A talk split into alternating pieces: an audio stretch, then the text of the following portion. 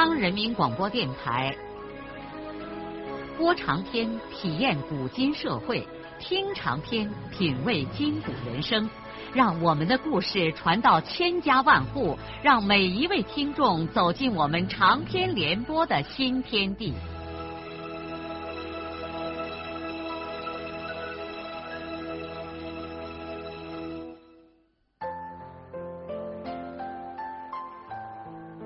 听众朋友，请继续欣赏荣获茅盾文学奖的、由中国文联出版社出版的路遥的长篇小说《平凡的世界》，由李野墨演播。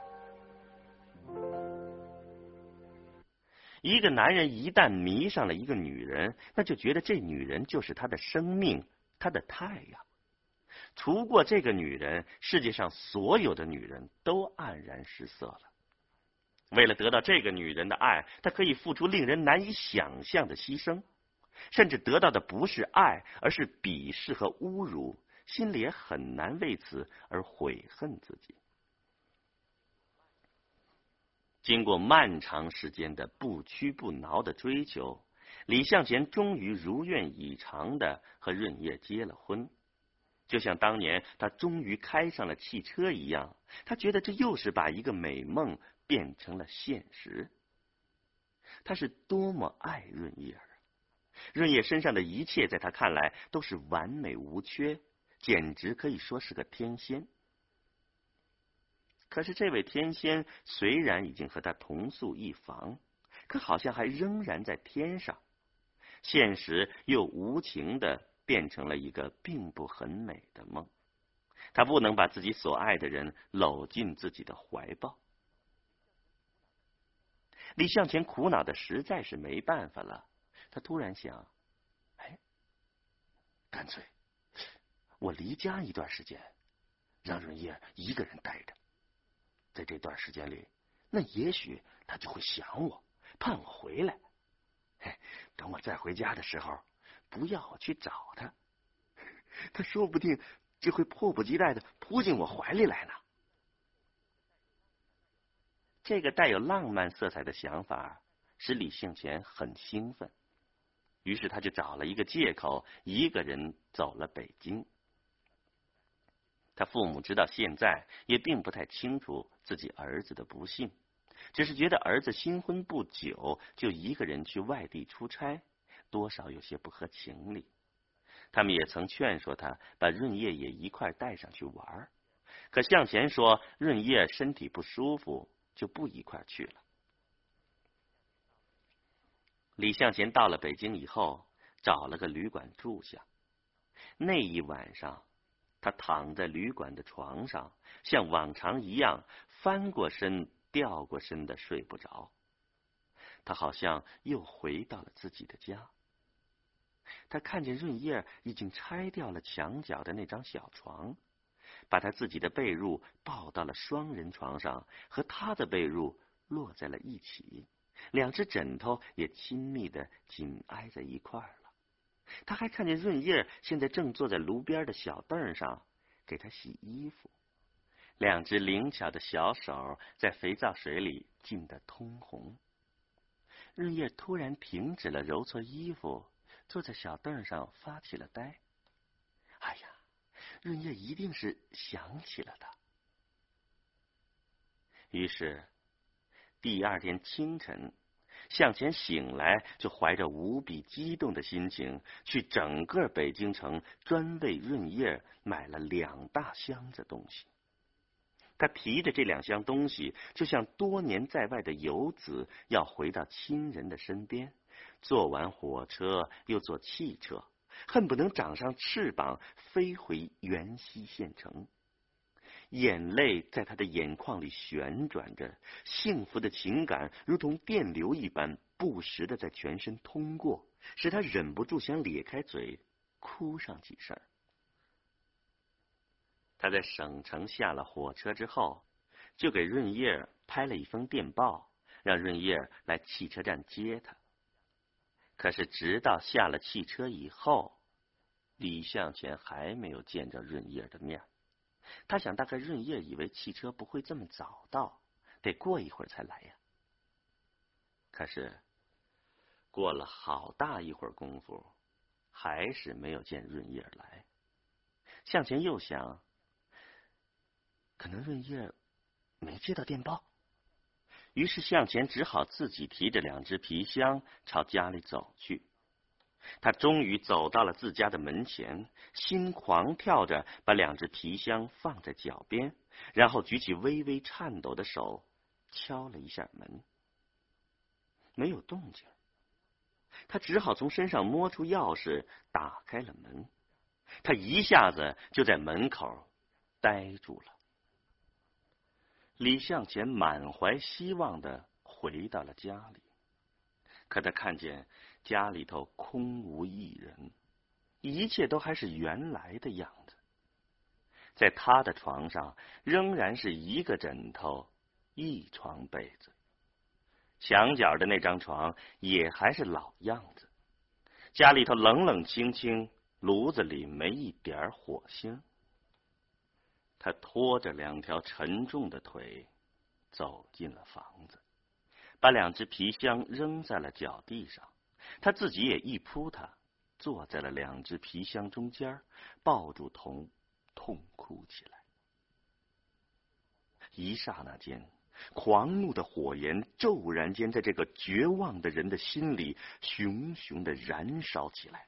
他发狂似的跳起来，两脚就把地上的那只大皮箱踩瘪了。他把那一件件花花绿绿的衣服从箱子里扯出来，两只手拼命的使着劲儿，把这些衣服都撕成了一些碎布条，扔得满地都是。然后连鞋也没脱，他就倒在自己的床上蒙头睡了。他当然不可能睡得着，只是在被子里无声的哭泣着。不知过了多少时候。他听见妻子回家来了，他仍然躺在床上，连动都不动，像具活尸。在一阵沉静之后，他听见润叶在收拾地上他撕碎的那些东西，他的心又一次砰砰的狂跳起来。他多么希望润叶来到他的床边，对他说：“对不起，请你原谅我。”可是，直到了夜间，他盼望的一切都没有发生。他知道润叶现在已经上了他自己的床睡了，他再也忍受不住了，一下子从自己的床上跳下来，走到墙角润叶的床边，一把将润叶的被子接过，然后就用两只握方向盘的铁钳般的手，把润叶上身的衬衣和乳罩。撕得粉碎，他的脸上先是挨了一记耳光，然后又被狠狠的抓了一把，火辣辣的疼。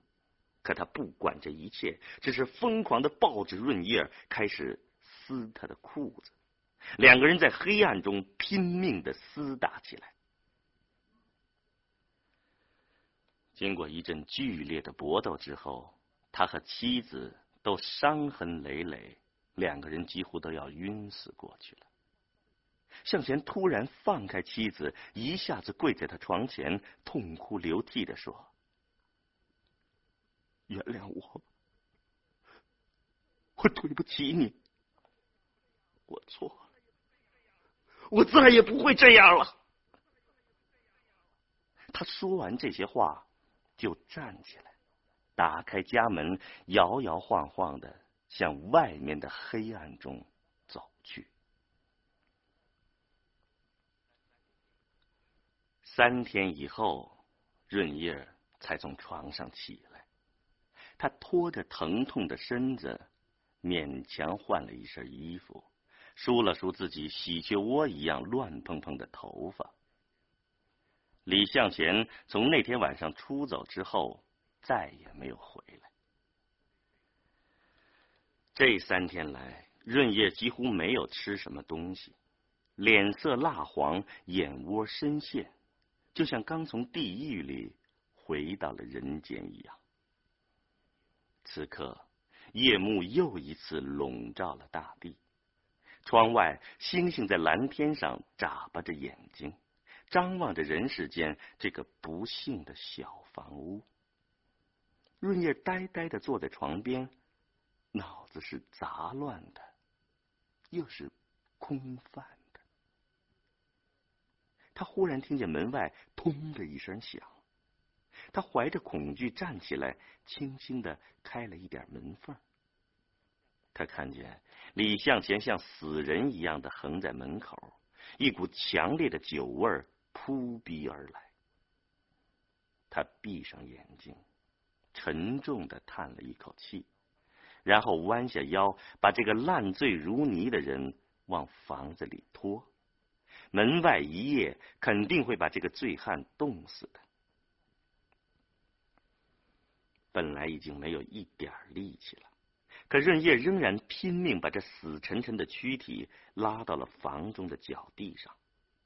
李向前已经醉得不省人事，身上、脸上和头发上都糊满了肮脏的呕吐物，发出了一股刺鼻的臭味。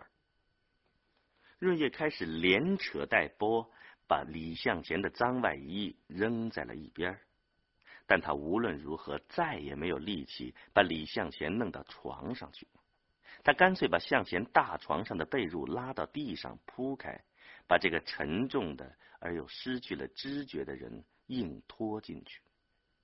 他给向前盖好被子，又见向前的脸上也糊满了泥土和脏东西，就拿热毛巾给向前擦干净，安顿向前睡下之后，就拉灭了电灯。回到他自己的小床上睡了。第二天早晨，李向前醒来之后，看见自己睡在脚地上，可身上还盖着被子。老半天，他才回忆起这以前的种种事情。他现在明白，他躺着的这个舒适而暖和的安乐窝是润叶给他搞的。他的心忽的一下子热了。他立刻从地上跳起来，冲动的向妻子扑了过去。可他还没有来得及搂住润叶，他的脸上就啪的又挨了一记耳光。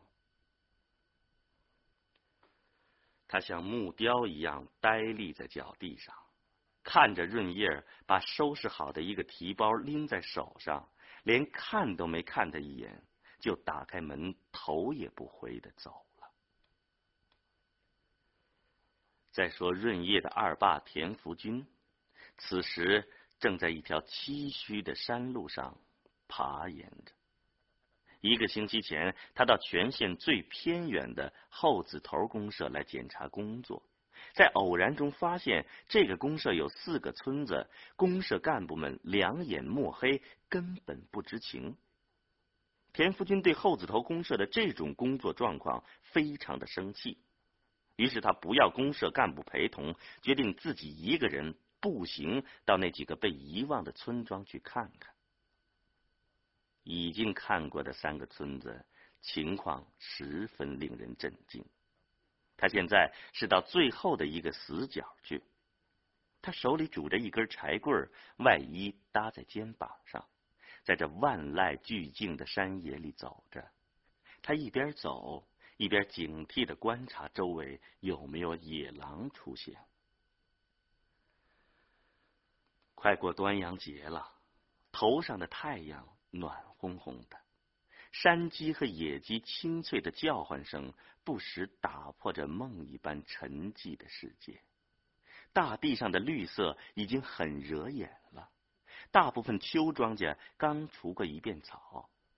庄稼地中间的苜蓿盛开着繁密的紫红色的花朵，向阳的山坡上，稀稀拉拉的麦穗儿开始泛出了黄颜色。路边灰白的苦艾丛中，有时会猛地窜出一只野兔子，吓得田福军一头冷汗。他揪了一把苦艾，凑到鼻子上去闻。这苦涩而清香的艾叶味儿，使他不由想起小时候的端阳节。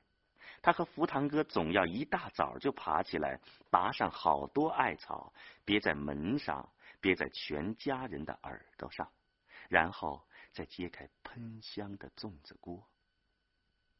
哎，从那个时候到现在，不觉得几十年就过去了。人呢，有时候觉得日子过得太慢，有的时候又觉得过得太快了，简直都来不及做什么事儿。是啊，记得文化大革命开始的时候，他刚三十岁出头，正是风华茂盛之时。结果这好年华白白的浪费掉了。前几年虽然恢复了工作，但也等于仍然在油锅里受煎熬。直到不久前四人帮被打倒之后，他才好像一下子又变年轻了。只要是国家有希望，工作就是把人累死也畅快。他多年来一直处在实际工作中，因此非常清楚，十年文化大革命所带来的灾难性的破坏是多方面的，不可能在朝夕之间就消除掉。他常想，作为一个基层的领导干部。必须在他的工作范围内，既要埋头苦干，又要动脑筋想想新办法。当然了，眼下最重要的仍然是农民的吃饭问题。现在看来，没有大的政策变化，这个问题照样解决不了。那就只好能解决多少就解决多少，最起码先不要把人饿死吧。直到临近中午的时候，田福军才走到这个叫土崖坳的小村子。这个村子只有十来户人家，是个生产队，属于几架山之外的一个大队管辖。全村没有一个党员，也没有一个团员。生产队长轮着当，一年换一个，每一个男劳力几乎都当过了。田福军被现任队长引到家里头吃午饭。队长的一孔土窑像个山水洞一样的黑暗，大白天进去，急忙看不清楚家里头有几个人。田福军坐在烂席片炕上，向生产队长询问村里的情况。队长的老婆在锅灶上做饭。他不久才发现，这家人六个孩子，一个比一个大一点儿。都挤在门格烙里，惊恐的看着他。孩子们几乎不穿什么衣服，也分不清楚男女，一律剃着光头，大概是怕生虱子。午饭端上来了，田福军拿起一个玉米面馍，他刚准备吃，发现这黄馍上沾着些黑东西，他一下从炕上站起来，走到后炕头上，揭开锅盖。他看见锅里头只有两个玉米面馍，其他的都是糠团子。他的喉咙一下子哽住了。田福军把自己碗里的玉米面馍放进锅里，用手去拿糠团子。他手刚一抓，这团子就被他捏成了一把碎渣子。他只好顺手拿起了锅台上的铁铲子，把这堆渣子铲在自己的碗里，然后浇了两勺熬锅水，回到炕上埋下头吃起来。队长一家人吓得连一句话也不敢说，两个大人、六个孩子都眼睁睁的看着他吞咽那碗汤水饭。还没等田福军把这碗饭吃完。门里突然闯进来一个老汉，田福军还没有反应过来，这老汉就双膝跪在队长的脚地上，一面向炕上的田福军磕头，一边嘴里连哭带喊：“哎呀，青天大老爷呀，快救救我一家人的性命吧！”田福军慌得一把割下碗，跳下炕来，扶起老汉，问他：“什么事儿啊？”什么事儿？青天大老爷，我一家三口四天都没吃一颗五谷了，快饿死了，一颗粮都没了。是了。那口粮呢？扣了，扣了。为什么扣了？这时候队长开口说：“他家的小子出门盲流了，公社和大队就命令要扣口粮，我们也不敢给。那我娃他也是饿的不行了，这才出的门。走，我到你家看看。”田福军立刻扶着老汉儿出了队长家的门，队长本人也紧撵在后面来了。田福军进了这老汉家，看见炕上睡着一个老婆婆，已经饿得奄奄一息了。他弯下腰问话，这老婆婆连眼皮都抬不起来，更没有力气给他答话。窑根底下还有一个十四五岁的女孩子，合住眼靠墙坐着，那脸已经成了青黄色。他见来了生人，勉强用手扶着墙站起来，绝望的看着他。田福军目睹着这惨状，泪水汹涌的从眼睛里淌出来了。他狠狠的揪着队长的肩膀说。快，快去盘粮食！队长说：“那、那、那公社和大队领导不让给他们分粮，我混蛋！”田福军忍不住破口大骂了，他一把揪住队长的衣服，拉着他立刻就去盘粮食。等到田福军和队长一个人扛着一口袋粮食回来的时候，这一家三口人都爬沿着跪在门口，哭成了一堆儿。三天以后，遵照田福军的指示，后子头公社把二十几个大队书记都召集在了公社来开会。会议一开始，田福军劈头就问：“大伙说说，你们哪个队有断了粮的家伙？”有多少户？缺多少粮？他的话刚问完，许多支部书记就都哭开了。他们纷纷叙说各自队里的不幸状况。看来，除过个别村大部分村子都有许多缺粮户，有的只能维持一两个月，有的干脆当下就揭不开锅了。问题相当严重。如果不能及时解决，后子头公社今年可能要饿死不少的人。不是说这些队没有一颗粮食，所有的大队都有战备粮，但是这些粮食是准备未来打仗的时候吃的，上面规定任何情况下不准动用，动用这粮食就等于是犯法。可是现在。田福军无法顾及个人的后果，他不能看着把人给饿死了。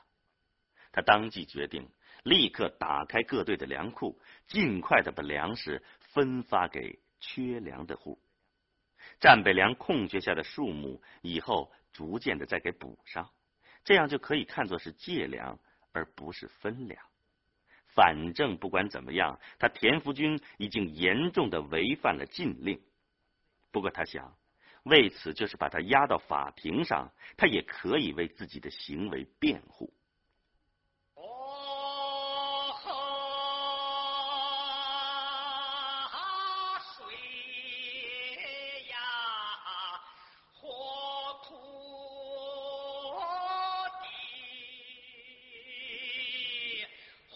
路遥的长篇小说《平凡的世界》，今天就播送到这里。您听了以后有什么感想、体会和建议？欢迎来信告诉我们。来信请记中央人民广播电台听众工作部，邮政编码幺零零八六六。请明天继续收听。节目编辑叶咏梅。